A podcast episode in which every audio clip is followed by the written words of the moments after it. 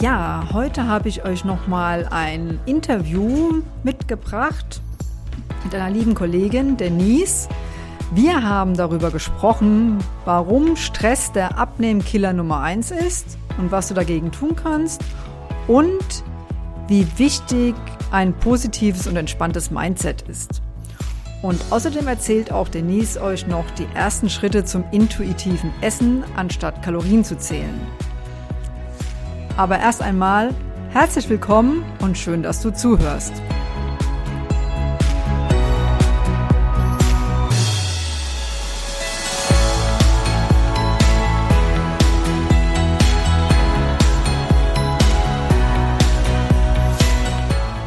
Ja, guten Morgen, ihr Lieben. Heute freue ich mich ganz besonders, die Denise bei mir zu haben mit dem Thema Stress ist der Abnehmkiller Nummer eins ist ja ein heißes Thema, vor allem für Frauen, glaube ich. Also abnehmen, gerade jetzt in den Zeiten, wo man so daheim sitzt und viele Kohlenhydrate futtert. Also mir geht es selber so, dass ich da ein, zwei, drei Kilo zu viel habe.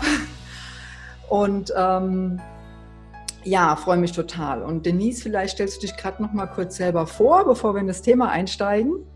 Sehr gerne. Guten Morgen. Ja, vielen Dank erstmal, dass du mich eingeladen hast. Finde ich ganz toll, dass wir uns heute unterhalten dürfen über mein Thema sozusagen.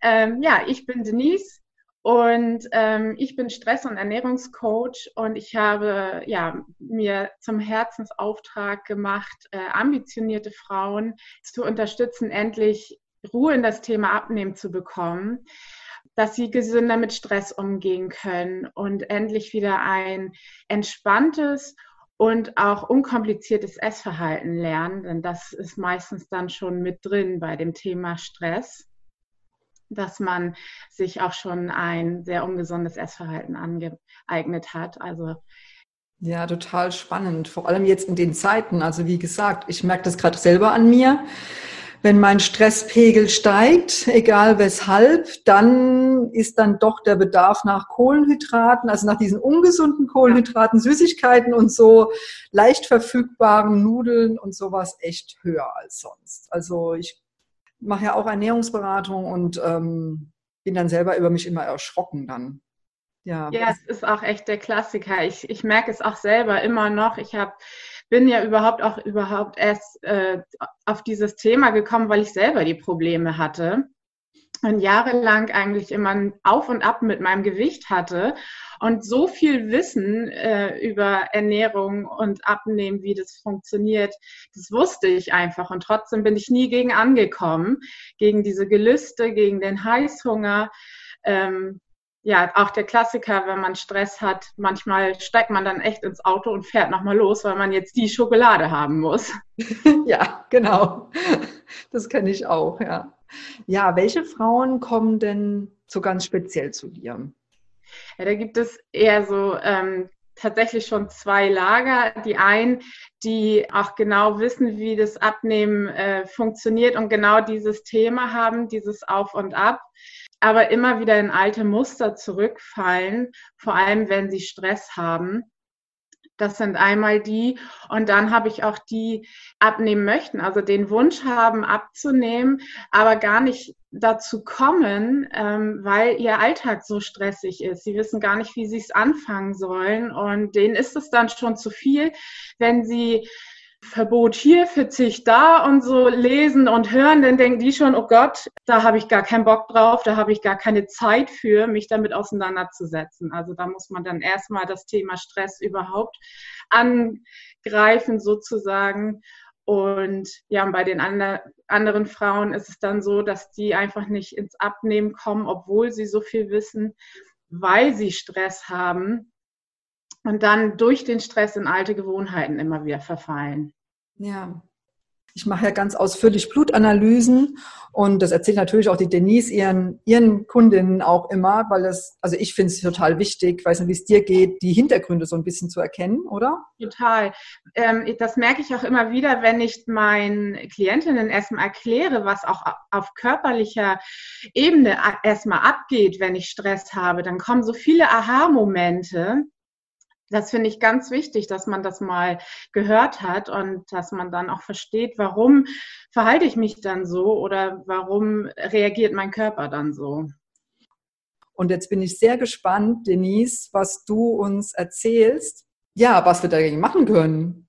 Ja, auf jeden Fall. Also äh, was mir auch gerade noch eingefallen ist, ist äh, gerade mit dem Cortisol und dem äh, Einlagern des Fettes, ähm, Lieblingsthema bei Frauen, das äh, Fett am Bauch, ist ja eben halt genau das dann, was sich am Bauch anlagert ähm, bei so viel Cortisolausschüttung. Und das sind dann so die Problemzöhnchen, ja genau, ja, die man dann nicht wieder wegbekommt, weil man immer irgendwie diese Hormonausschüttung und den Stress hat. Von daher ganz wichtig, das einmal zu verstehen, was da passiert. Ja, also ich merke das auch immer, wenn ich dann eben diese Blutanalysen mache, dass ähm, die meisten wissen es ja schon. Und was hilft dann manchmal, wenn man es dann so schwarz auf weiß hat? Also ja, man kann das ja messen, also auf körperlicher Ebene messen und das hilft dann manchmal. Da sind dann manche wirklich erschrocken, obwohl sie es ja eigentlich wissen. Ja, das stimmt. Das stimmt. Ja, was, was machst du denn dann mit einem? Also wenn ich jetzt kommen würde und sagen würde, so Denise, hier dank, dank der Zeiten hier wieder fünf Kilo zu viel. Und ich denke schon, das liegt am Stress auch mit. Was tun wir dann? Ja, also erstmal ist immer wichtig, einmal eine Bestandsaufnahme zu machen. Wie ist denn dein Alltag? Was stresst dich? Ähm, einmal um herauszufinden, also das individuelle Gespräch ist immer erstmal am wichtigsten, dass wir erstmal herausfinden, ähm, wo liegt der Hase denn im Pfeffer? Und ganz oft ist es aber, dass wir uns selbst den Druck machen. Der Klassiker ist tatsächlich, dass wir Frauen irgendwie scheinbar immer denken, wir müssten irgendwas. Wir müssen ähm, immer irgendwie perfekt sein. Ähm, wir müssten unseren Haushalt perfekt schmeißen. Wir müssen für alle da sein. Viele kommen auch zu mir mit dem Gefühl, ohne mich läuft es zu Hause nicht. Und ich bin auch dafür irgendwie verantwortlich, dass alle, zum Beispiel meine Familienmitglieder, mein Partner, meine Kinder, dass, denen, dass es denen gut geht. Und dann haben sie diesen Druck, ich muss irgendwie für alle sorgen und ich muss das hier alles aufrechterhalten. Und damit machen sie sich einfach selbst schon diesen Druck, der nicht unbedingt sein müsste. Also ich gehe dann immer erstmal auf ja, Mindset ist ja auch so ein Modewort geworden mittlerweile, aber auch ein ganz wichtiges Thema, äh, einmal das Denken zu reflektieren. Das finde ich irgendwie immer schon mal ganz wichtig und eine sehr einfache Aufgabe oder eine sehr einfache Übung, womit man starten kann. Sich einfach mal beim Denken beobachten und sich dann einfach zu fragen, muss das wirklich sein? Also muss ich das wirklich tun? Muss ich jetzt noch, keine Ahnung, abends um 22 Uhr die Wäsche aufhängen oder was weiß ich, was dann manchmal so Themen sind. Ich kann es auch liegen lassen. Aber viele sind dann so in ihrem Perfektionismus schon drin. Von daher, ja, Gedanken beobachten, das ist immer so die einfachste Übung, die ich dann als erstes mitgebe. Das hört sich so einfach an, ne? Ja, erstmal den Zustand. Also ich weiß auch, wie kraftvoll das ist, erstmal den Ist-Zustand überhaupt mal wahrzunehmen ja. und bewusst sich zu machen. Das ist ja echt schon total, also ich mag das auch. Das ist schon mal so die halbe Miete, ne? Da gibt es auch total tolle Tests. Also ich arbeite dann teilweise auch mit Tests, weil du eben gerade auch so das Stichwort hattest. Wenn man das schwarz auf weiß sieht, dann hat das nochmal einen anderen Effekt. Und ja. das ist tatsächlich auch bei diesen ja, Verhaltensweisen, bei den Gewohnheiten ist es genauso. Wir alle wissen eigentlich, was nicht rund läuft. Und äh, wir alle wissen auch, dass ich vielleicht dies und jenes nicht unbedingt muss oder was weiß ich. Das ändert aber ja nichts an dem Druck, den ich empfinde oder an dem Gefühl, was ich dabei empfinde. Habe ich aber das mal schwarz auf weiß, dann hat das immer noch mal einen anderen Effekt tatsächlich. Und äh, es gibt einen ganz tollen Test, den ich mal austeile, auch bei meinen Seminaren oder äh, eben auch im Einzelcoaching. Gibt es einen Stresstest, der einmal die Lebensbereiche einmal abtastet. Welcher Lebensbereich belastet mich tatsächlich gerade, ob das die finanzielle Situation ist oder die berufliche Situation, die Partnerschaft oder was auch immer. Und dann gibt es einen Test, den sogenannten Antreibertest.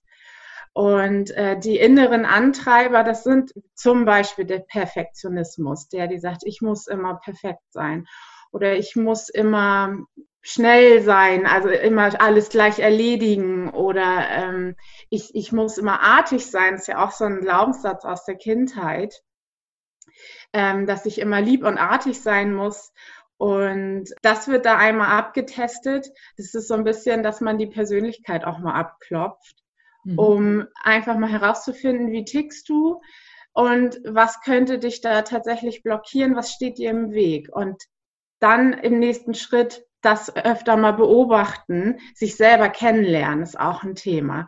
Man nimmt sich ganz oft gar nicht die Zeit, sich mal mit sich selbst zu beschäftigen, sich mal selbst kennenzulernen, sondern man fordert immer sehr viel von sich, alles ja erledigen zu müssen, ähm, alles perfekt machen zu müssen, aber sich mal die Zeit gönnen, sich mal hinzusetzen und sich mal mit sich und seinem Inneren auseinanderzusetzen. Die Zeit nehmen sich vor allem leider auch die meisten Frauen nicht.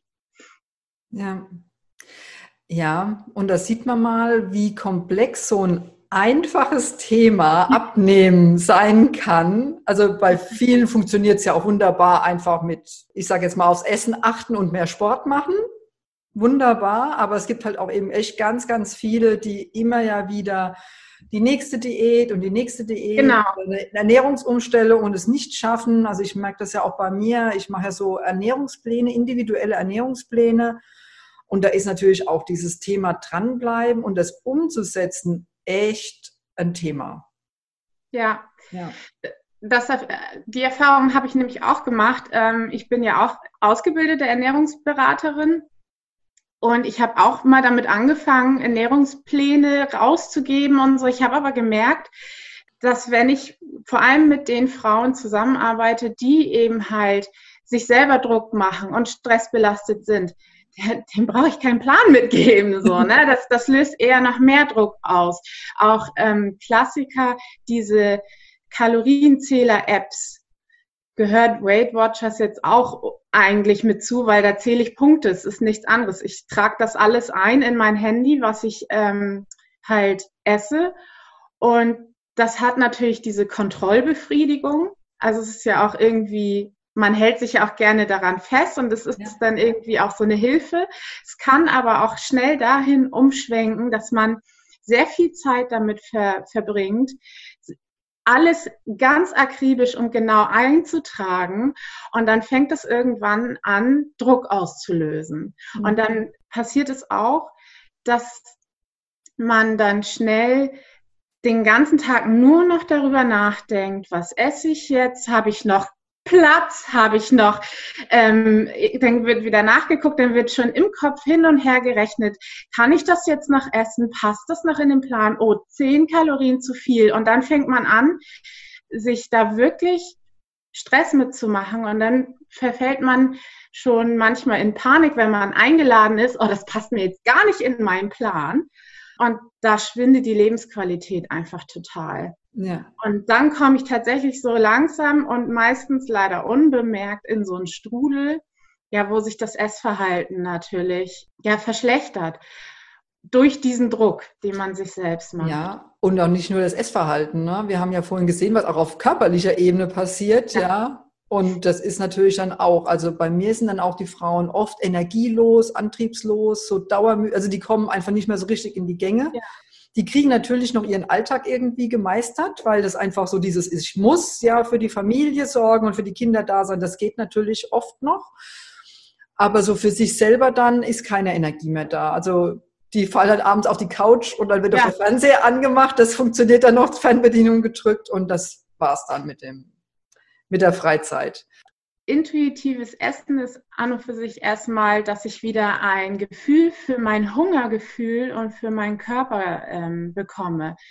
Ähm, wenn ich jetzt zum Beispiel nach Plan esse oder auch äh, nach Kalorientabellen und sowas mich richte, dann esse ich eigentlich nur noch das, was in diesen Plan passt und oder auch teile mir die Zeiten an, ein, wann ich irgendwie esse und verliere aber das Gefühl dafür, habe ich dann wirklich Hunger? Brauche ich dann überhaupt was? Und ähm, wonach ist mir eigentlich? Und es ist einfach viel ähm, entspannter, wenn man wieder lernt, auf sein Hungergefühl und sein, sein äh, Körpergefühl zu, ja, zu achten. Der Hintergrund ist eigentlich, ich will so ein bisschen mit meinen Klientinnen weg von diesem Aufschreiben. Mhm. Und ähm, ich habe bei vielen auch schon festgestellt, äh, dass die tatsächlich sagen, ach, eigentlich habe ich dann aber noch gar keinen Hunger, aber man sagt ja dreimal am Tag essen, also esse ich dreimal am Tag. Wenn die aber eigentlich die Typen sind, die morgens gar nicht frühstücken mögen oder so, sag ich mir dann, ja, dann lass es doch. Wer sagt dir denn, dass du das so machen musst?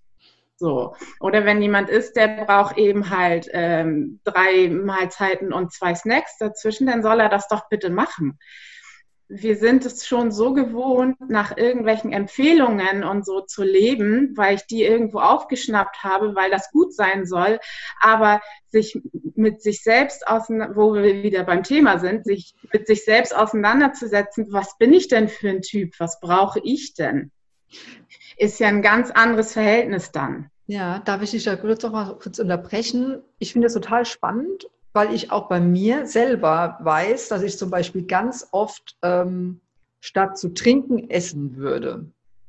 Mhm. Also natürlich, seit ich Heilpraktikerin bin und ist es natürlich alles besser geworden, aber ich weiß es noch von früher, dass es echt so ist, dass ich viel zu wenig getrunken habe und mir quasi aus meinem Obst zum Beispiel da die Flüssigkeit geholt ja. habe. Ja, also ich hätte mich eigentlich auch nur von Obst ernähren können mal früher. Das gar kein Thema gewesen, was natürlich auch dem Gewicht nicht unbedingt so zuträglich ist. Und hast du vielleicht einen Tipp, wie man das, also so den Anfang, wie fängt man an intuitiv? Also ich kann mir vorstellen, ich habe zum Beispiel auch eine Patientin letztens gehabt, die trinkt Cola Light den ganzen Tag. Also mhm. die ist ja so weit weg von intuitivem Essen, das, ja, ne, der kann ich ja nicht sagen, jetzt ess intuitiv, dann sagt die mir, okay, intuitiv trinke ich mein Cola Light. Was natürlich nicht Sinn der Sache ist, ja, oder ich esse intuitiv eine Tafel Schokolade, ja. Das ist bestimmt nicht gemeint, oder? Ganz genau. Intuitives Essen ist gerade auch so ein bisschen so im Trend, habe ich so das Gefühl. Äh, und da wird dann gesagt, ja, ich esse ja intuitiv, also kann ich ja auch sozusagen den halben Tag Schokolade essen.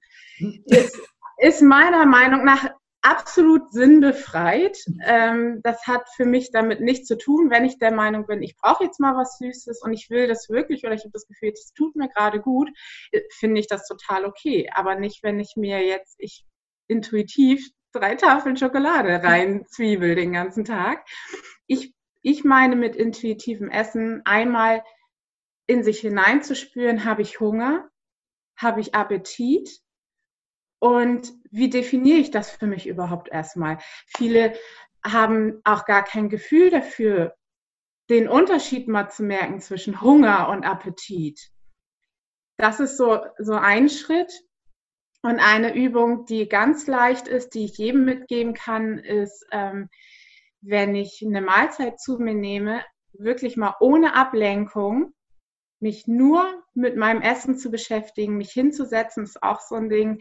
Ähm, ich habe früher im Büro gearbeitet und ich habe es auch gemacht. Ich habe dann vor meinem PC in der Mittagspause mir meine Mahlzeit reinge reingeschaufelt und dann merkt man auch schon wieder gar nicht mehr, was man gegessen hat, wie viel man gegessen hat und man merkt auch sein Hungergefühl nicht. Von daher ist meine Empfehlung immer die einfachste Übung, wenn ich eine Mahlzeit zu mir nehme, erstmal mich nur auf die, auf das Essen zu konzentrieren. Keine Ablenkung, kein Handy, kein Buch, kein Fernseher oder sonst etwas. Und dann einfach mal ganz in Ruhe auch zu schmecken, mal zu riechen. Wie schmeckt mein Essen eigentlich? Wie riecht das? Ähm, auch mal darauf zu achten, wie kau ich denn, kau ich genug, ähm, wir schlingen auch ganz oft das Essen mhm. erstmal runter und oh, ich habe jetzt Hunger und es muss jetzt schnell rein und dann merkt man eben halt gar nicht, dass man schon satt ist und da kommt so eine Faustregel, ähm, man braucht oder der Körper braucht 20 Minuten, um ein, äh, ein Sättigungssignal auszusenden. Und wie oft sind wir in 10 Minuten schon fertig mit unserem Essen, weil wir das mal eben reingeschaufelt haben. Ja, ja, das ist echt ein wichtiger Punkt und äh, ich, also von meiner Erfahrung her, aber gar kein so einfacher. Nee, also es, ist eigentlich so. ist es einfach, eigentlich ist es einfach, aber es fällt den Leuten echt schwer. Rein Fernseher, sechs Mal kauen, wow, ja.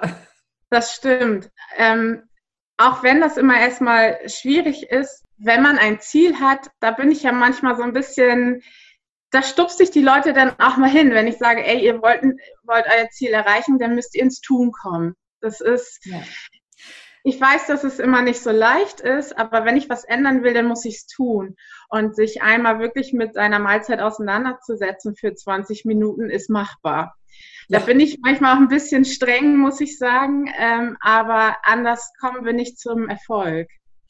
Ja, da haben wir echt dieselbe Meinung. Also das sind wir auf einer Wellenlänge, weil es gibt so einen schönen Satz von Albert Einstein, ich kriege ihn immer nicht so ganz zusammen, der so sinngemäß heißt, die reinste Form des Wahnsinns ist, etwas äh, geändert zu haben, ändern, also geändert haben zu wollen, aber nichts ändern zu wollen. Ja, genau. Also, dass, dass man, wenn man immer das Gleiche tut, dass man dann ein anderes Ergebnis erwartet. Das, funktioniert so, nämlich, ja. genau. Und, ähm, und ich denke, die Übung ist relativ einfach, wenn ich mir mal vornehme, heute esse ich ohne Ablenkung. Das ist ja schon mal Schritt eins. Und dann mache ich schon mal die Erfahrung, dass es ein ganz anderes Gefühl ist, zu essen. Äh, und auch ein ganz anderes Gefühl ist, satt zu sein. Und ich glaube auch, ich kann, weiß es jetzt nicht genau, aber ähm, ich könnte mir jetzt auch vorstellen, dass eine Übung vielleicht auch ja bei dir ist, dass, also so habe ich es jetzt verstanden, dass zum Beispiel einfach nur dieses Beobachten erstmal, also noch gar nichts verändern zu wollen, genau. sondern vielleicht mal zu beobachten, ah, okay, eigentlich habe ich jetzt noch keinen Hunger, aber ich habe Appetit auf das Stück Schokolade. Ja. Und dann trotzdem Schokolade zu essen, aber mit dem Bewusstsein, es ist nicht Hunger, es ist Appetit. Absolut. Könnte auch so ein erster Schritt sein? Absolut. Der erste Schritt ist immer erstmal wahrzunehmen, erstmal zu gucken, was ist da. Ähm, manchmal macht man ja auch schon aus Ehrgeiz und so den dritten Schritt vor dem ersten. ja.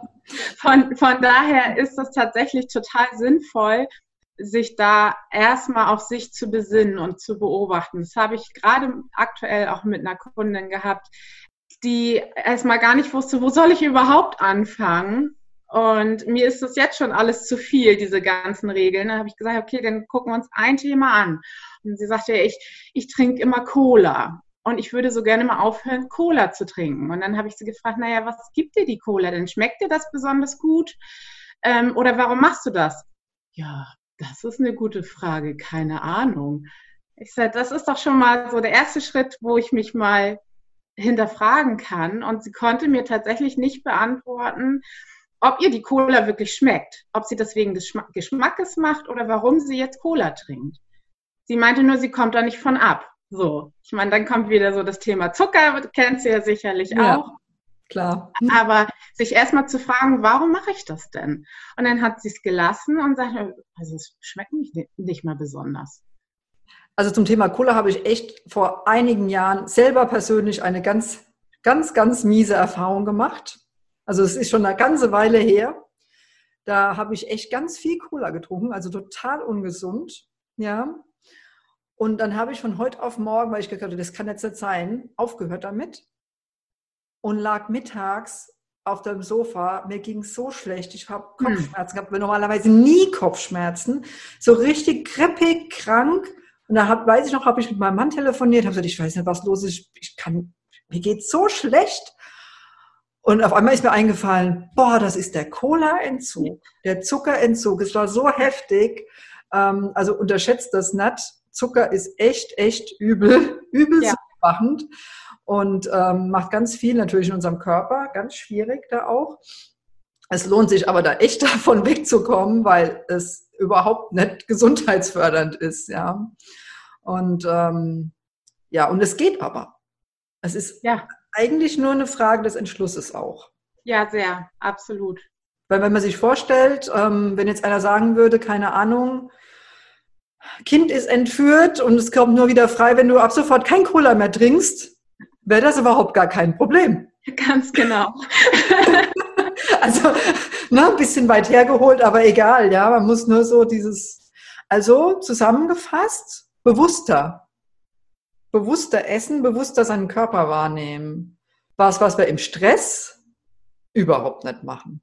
Richtig. Und aber das ist wieder so der Teufelskreis ich komme aus dem Stress auch nur raus, wenn ich mal ein bisschen achtsamer bin. Ne? Also es ist tatsächlich so ein Teufelskreis. Da einmal den Cut zu finden und zu sagen, stopp jetzt, komme ich mal, oder ich, manchmal nützt es auch was, wenn man mal rausgeht aus der Situation und sich mal, ja, dann in die Beobachterrolle geht und man sagt so, hier, was mache ich hier eigentlich? Ja. Ja, also vom nächsten Griff zur Schokolade oder zum Cola oder zu ja. irgendwas Ungesundem, weil wir wissen ja alle eigentlich, was ungesund ist und was genau. nicht. Also es kann eigentlich keiner erzählen, dass er das nicht wüsste. Jedenfalls meine ich das jedenfalls, weiß nicht. Vielleicht kommen jetzt empörte Kommentare unten drunter. Einfach sich bewusst zu machen. Ja, das war das Interview mit Denise. Das hatten wir letztes Jahr schon aufgenommen und ich habe das jetzt einfach für meinen Podcast nochmal verwendet, weil ich das Thema immer noch sehr aktuell und spannend finde. Und ich hoffe, du konntest auch was für dich mitnehmen und wünsche dir noch eine wunderbare Woche und denke, wir hören uns. Bis dann, deine Claudia.